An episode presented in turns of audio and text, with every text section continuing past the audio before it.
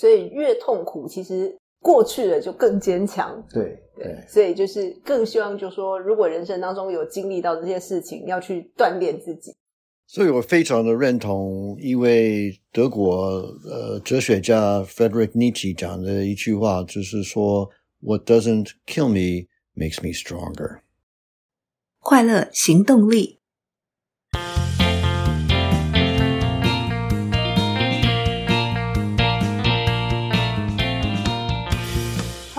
欢迎收听《快乐行动力》，这是一个学习快乐、行动快乐的 Podcast。我是向日葵。在今天的节目，我们要继续为大家访问快乐大来宾——宽量国际策略长古月涵 Peter Kurz。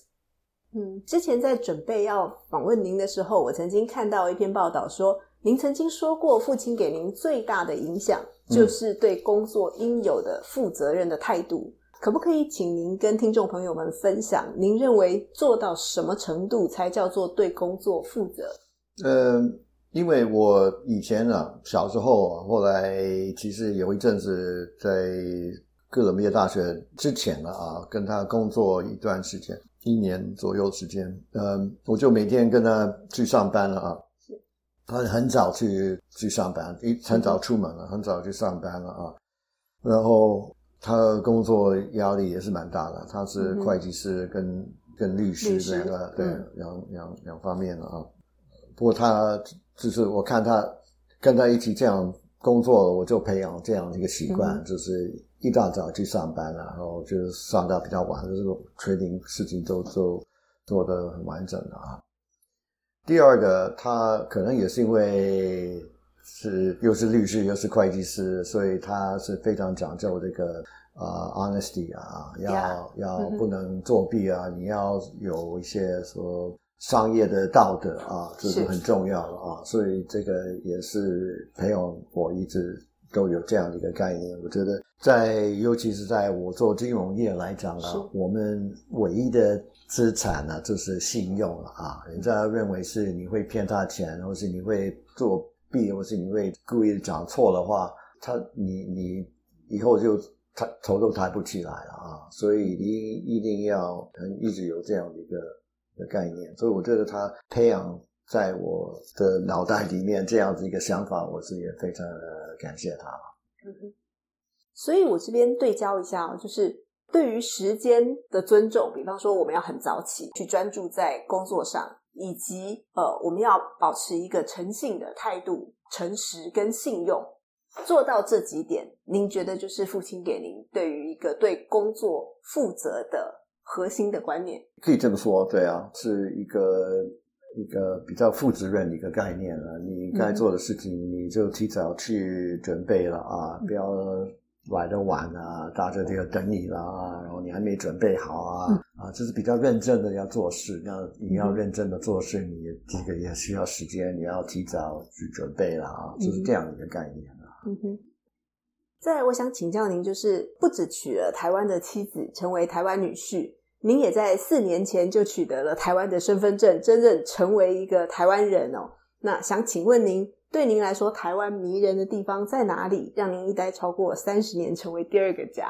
嗯，其实我第一天来台湾来念书的时候，那已经是四十三年前了啊！哇，四十三年前，对对，第一次来是这个一九八零年啊，在念书，嗯，我就觉得哇。台湾人很棒啊！我不知道为什么，就大家都对我这么的热心呢，这么的照顾啊，呃，然后地方都这么的好玩的方便的啊，就感觉上是在这边就很舒服了啊。嗯。我后来其实有机会，我日本住过，大陆也是没有住，不过花花了很多时间去在那边旅游啊。呃，香港也住过了，呃，那其他的国家其实去很多国家，在亚洲，在在欧洲，就发现其实没有一个地方像台湾的这么的热情啊，这么的欢迎人情味的，对对，真的是，也尤其是坦白讲，对外国人啊，他们的非常的也欢迎了啊。你到了日本呢，完全不一样啊，所以。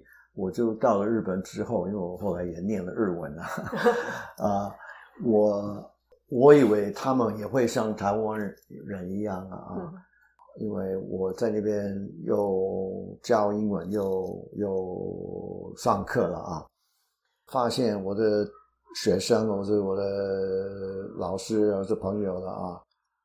跟台湾人完全不一样了！台湾人是下课之后，他们一定会请你去外面吃饭啊，什么跟他们一起去玩啊。嗯、呃，日本人是一下课的时候，他们走他们的，就让你把你一个人放在那里啊，我就觉得蛮蛮奇怪的啊。当然，他们就是这样一个习惯了，他们非常的、嗯、这个，我英文讲 clicky 啊，他们是 very close group。呃，一个概念了啊，比较不能不能接受国外来的，就算国外来的日本人或是在国外留学的日本人回日本呢，他们也是会被排排排排到外面外面去啊。嗯、所以呃，我觉得台湾这一方面真的是全世界来讲是很很特别的啊。嗯、那美国美国人就是你你管你自己的啊，我不会。你欢迎你来啊，不，你自己要吃东西要喝什么，你自己自己来啊。美国人都这样一个概念，那台湾人都一定会照顾你，照顾到底了，所以这个是感觉就不一样了。嗯哼，哎，您总共会讲几国的语言啊？刚才我们在聊的过程里面，我就听到了有 日文、法文、嗯、希伯来文，对对对，英文。呃，中文台语买通啊！哇，台语买通 六，我这样讲六个哎。不 不，你不能讲，不能说是讲的啦，学过学过啊，学过会讲的可能就中文跟英文那，英文也是慢慢在退步了。呃，不过有一点概念啊，看是可以看得懂啊，我是看得懂一些的啊，就是对其他的语言啊，呃。那也许要去那个国家去学，重新学，应该是学的比较快了。不过基本上是不会讲。嗯，呃、对。可是我觉得您对学习这件事情是很有热忱的。就是说，有些人可能他觉得。呃，我只要会我自己的母语，或者是因为工作需要的了不起第二外语，已经两个外语已经很厉害了。嗯、可是对您来说，我想一方面可能有工作的需要，或者是想多学习一点。可是您对于挑战一个新的语言的学习，或甚至是任何你想学的东西，你是很很积极的，就是觉得我就学，我就去做的那种感觉。呃，我我是蛮好学的，倒是真的。不过。啊、呃，我觉得语言来讲啊，我是后来开始对语言有兴趣。就像我讲，在念高中的时候被逼的念，我就就不太热心的去念了啊。后来自己有兴趣的话就，就就很积极、嗯、啊，比较积极的啊。那后来我也对语言有兴趣了啊，语言的一个结构了。那我有一个不晓得中文怎么讲，一个 great uncle，我爸爸的叔叔啊。嗯他是一个语言的教授，他会讲八种语言啊，他真的是会讲。嗯、当然他已经过世了，不过我知道他有讲说，你学第二个语言呢会很困难的，第三个语言比较好容易，第四、第五之后你你会开始看到一些一个结构，一个一个一个 pattern 啊，你会学得比较快了啊。嗯呃，所以我也觉得，那我觉得我语言学的越多，会学的越快，越越容易啊。嗯、那的确是是这样子的。不过问题是，你没有继续练的话，嗯、啊，你会也还是会忘掉了。对对对，要那个环境。对对对对。我还记得有一次我们聊到二十多年前在。Phuket 呃，浮潜的时候，搭船到了一个临近无人岛的地方，跳到海里去。那时候虽然海水很漂亮、很清澈，都是各式各样的鱼，可是您儿子 Clifford 他就一跳进海里就大叫 "It's so painful"，然后准备爬上船，因为那边的海水其实很刺啊，泡在海水里头会有一些刺痛的感觉，不是那么舒服。他那个时候应该差不多是国中生的年纪吧，嗯嗯、我就看到你笑着对他说。Come on, enjoy the pain，那个那个 moment 就整个反映出你的个性哦。那你跟我说你好像不太记得哦，我印象超深刻的，就是那种对于挑战哦，就是为了要体会美好，必须去承担那个痛苦。您是能够勇敢去面对，甚至去享受的这样的一个性格，我印象很深刻。你就一直泡在那个刺刺的海水里面浮潜。看了很久很久的鱼，玩到很开心、心满意足了，才回到船上，这样。所以我想说，您性格当中那个很坚韧、很坚毅的部分，是从小就这样很能忍，还是说因为父亲的教育，或者是您在成长的过程里面，就是为什么会这么能忍？呃，其实我比较。能忍的那倒是真的，是说痛的这个问题我比较可以接受了啊，因为我每次觉得痛的是一个把我自己 toughen up 起来了啊，就是能够接受那个忍受这样这个痛痛的感觉，我就会变更强了。嗯，呃，那那时候是。因为我知道是水母啊，让它痛啊，嗯、所以那个我知道水母是比较无伤啊。如果真的是有问题的话，嗯、我不会让它在水里面，你放心了啊。不过我知道是什么样的一个问题呢？那这个痛的感觉，如果是不是很严重的话，就是水母而已了啊。那你久了以后会慢慢的会不是麻掉，就是习惯了，就不会不会去想到这个问题了，你就就突破了啊。我觉得哇，我可以突破一个很很呃不舒服、一个痛的感觉，那真的是一个成就了啊！其实我我另外也是送他去一个我自己在十七岁的时候去念一个，也可以说是一个一个境外的学校啊，就是山上啊，我们一个月在美国的 Rocky Mountains 那个中西部那边了啊。啊、呃，一个月都在山里面了，都不能出来，嗯、然后就自己要去找，呃，他们教我们怎么去钓鱼啊，怎么去找。本地的一些可以吃的菜、啊，求生的技能，对，对，就是让你在山里生活一个月。对，然后当然他们都一直在那边教你啊，然后我们就是也去去爬山啊，也是去走很长的路啊，然后去露营啊，都是自己背很重的背包，嗯、大概也是有接近三十公公斤的，对对对，很累了啊，然后要去爬山了啊。呃，然后最后四天呢，他把你的食料全部都没收啊，然后你告诉你你要走差不多二十公里的距离，你就分四个人了啊，然后你要自己自己，他只给你地图啊，啊，跟一个鱼那个钓鱼竿啊，啊，你要自己想办法。所以我觉得这个是一个蛮呃，你能够突破的话，就像我刚刚讲，你这个能够突破的话，你你还有。生活上碰到什么小问题，你你还会计较吗？嗯、你你就是反正我们英文有一句话是有，就是就是 deal with it，不要抱怨了，嗯、就是把问题处理掉就对了，不要不要乱乱叫啊。呃，所以我也是想呃要培养他这样子一个概念了啊。嗯、呃，那我就刚讲说，在每次去参加一些。运动的活动也是一直在在挑战自己啊！嗯、最近我也是在台湾喜欢爬山了啊，嗯、尤其是这个纵走的这个长长期的那个大概五六七七天的行程，从哪里走到哪里的纵走？就是在就是百台湾的百岳啊，对对对，所以就是在中央山脉那边了啊。是，呃，也是因为台湾。都有写作，所以我的背包没有那么重啊。不过也是都有二十二十二十一二公斤的啊。这个也是七天在山区也也蛮累的了啊。嗯、也是下雨啊，也是要要都照顾自己。这个都是一个培养一个 just deal with it 的一个一个概念啊。嗯哼。所以越痛苦，其实。过去了就更坚强，对对，对，所以就是更希望，就是说，如果人生当中有经历到这些事情，要去锻炼自己。所以我非常的认同一位德国呃哲学家 Frederick Nietzsche 讲的一句话，就是说 “What doesn't kill me makes me stronger”，就是这样的概念。好，那接下来这个问题可能有一点冒昧哈，像呃，就是请您分享职涯当中最难忘的失败经验。那您是如何走过那一次的挫折，又学习到了什么？失败的经验可能多到说不完了。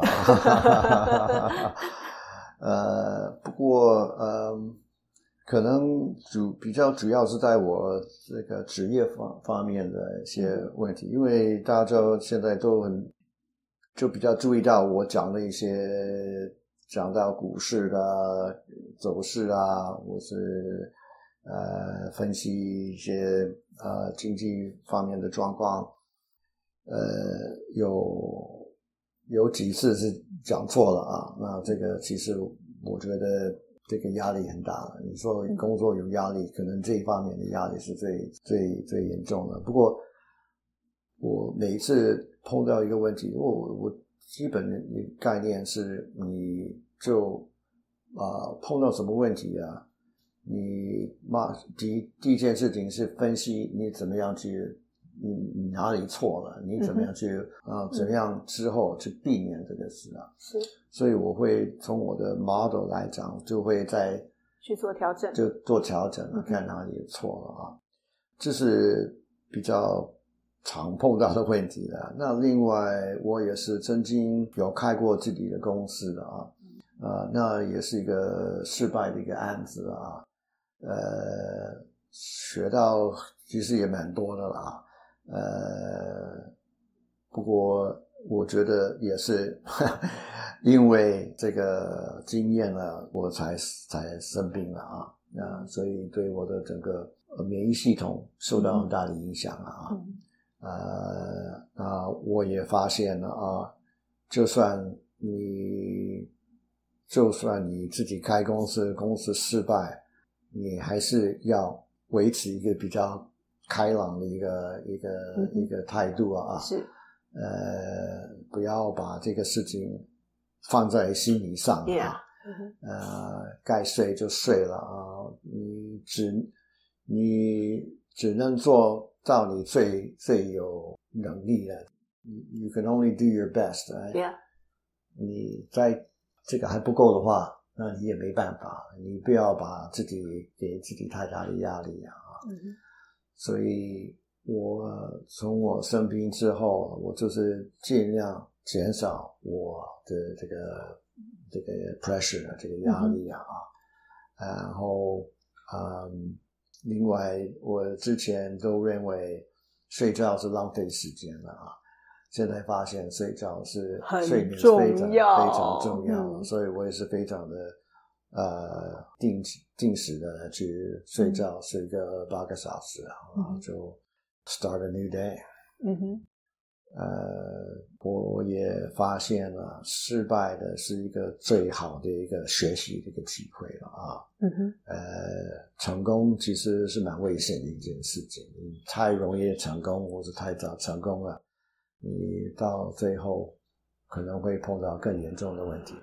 生活或者工作方面呢，有这些失败的问题了啊。嗯。如果你是把它当成一个学习的一个经验啊，然后把你自己的一些作风啊，或是这个想法做一些调整的话，你就会一直在进步了啊。嗯。失败的不是一个很坏的事啊。嗯哼。觉得非常感谢您的分享哦，这这一段真的是很珍贵。您。打拼了这么多年，然后有这么深刻的体会，也创业过，然后也经历过这么多的事情。那现在维持自己一个很健康的状态，那不管是在身体上面，对于自己的身体充分的了解，然后在心理上也非常的正向，非常的 positive，我觉得真的是很棒的一件事情。所以最后我想请教您，就是说，如果总结下来。这样在职场拼搏了这么多年后，您仍然让自己保持热情、保持快乐、保持行动力的秘诀，你觉得是什么？应该是就像我刚刚讲了，是你不要怕痛苦了，然后不要怕失败啊，你只要把它当成一个成长的一个一个工具啊，一个经验了啊。然后让你自己有一个还是维持一个比较开朗的一个态度啊。你不但是对你自己好，也是对你周边的人啊，也都会传染给他们一个这样一个态度。嗯，是啊，很谢谢 Peter 今天的分享哦。然后你的好朋友，二十多年的好朋友，就跟我说，你不只会说台语，还会唱台语歌。